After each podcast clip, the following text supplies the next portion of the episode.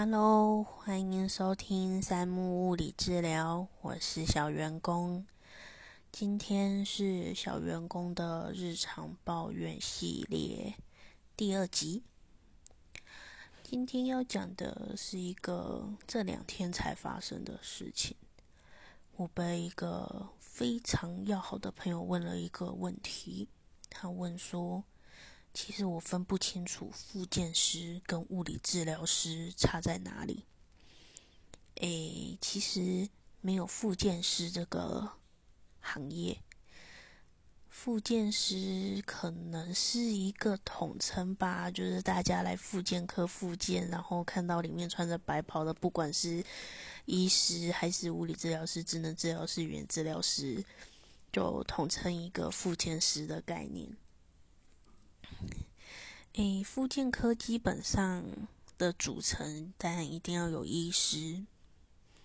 不管在医院还是诊所，就是要有一个医师，复健科医师。然后在诊所最常见到就是物理治疗师，就是跑跑电热疗啊、拉拉腰啊，有些地方还有很像在帮人瞧的那种徒手治疗。再来就是第二种。职能治疗师，诶，一个嗯，跟我们很类似，但是又完全不一样的行业，隔行如隔山，我们就不在这里多介绍他们是做什么的，因为我相信仔细找一定也有人在介绍自己的行业叫职能治疗师。然后再来第三种就是语言治疗师，嗯。就一般诊所就真的很少会遇到语言治疗师了，通常是在医院里面比较常见呐。对，然后我朋友就又问我说：“那要怎么样，就是分辨，或者是怎么形容他们？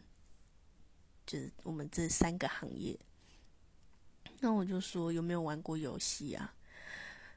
然后卡牌类型的卡牌抽到 N 卡，就会觉得哦，怎么会抽到这么烂的一张卡？N 卡就攻击力不强，防御力不强，什么都不强，但是就是很多，怎么样都会抽到。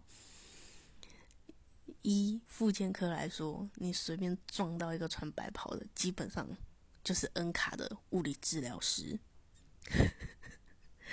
再来阿卡稀有卡，就是好像也很好抽，但是又比 N 卡难抽，也不至于随便撞就撞到，但是好像也蛮多的，那就是职能治疗师。再就是 SR 卡，更稀有的稀有卡。那就是语言治疗师，你在复健科乱撞，撞击率就是很低，撞到是语言治疗师的几率实在是很低。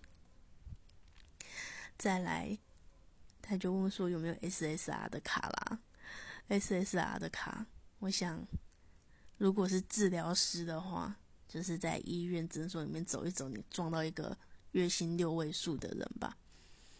因为医疗院所其实还蛮难遇到 月薪六位数的物理治疗师，真的治疗师可能几率还高一点点。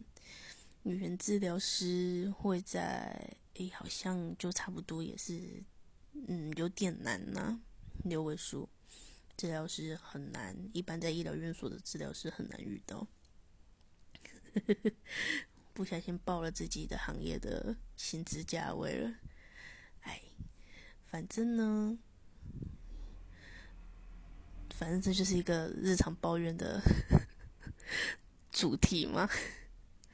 我们就是一群过得下去，但是并不富有的一个行业，一群人，所以小员工才会借由自己的一技之长。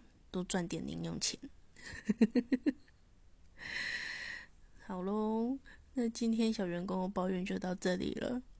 那到底三个行业的差异在哪里，我就不多做比对跟比较，因为呃，毕竟职能治疗跟语言治疗跟我们真的不太一样，然后我也不知道怎么样更精准、精确的去形容他们，怕讲了之后有些人就觉得。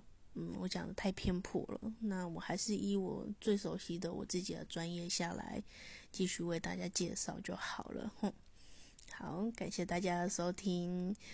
嗯，那就拜拜喽啊！对，今天是教师节，祝所有的老师教师节快乐。嗯，拜拜。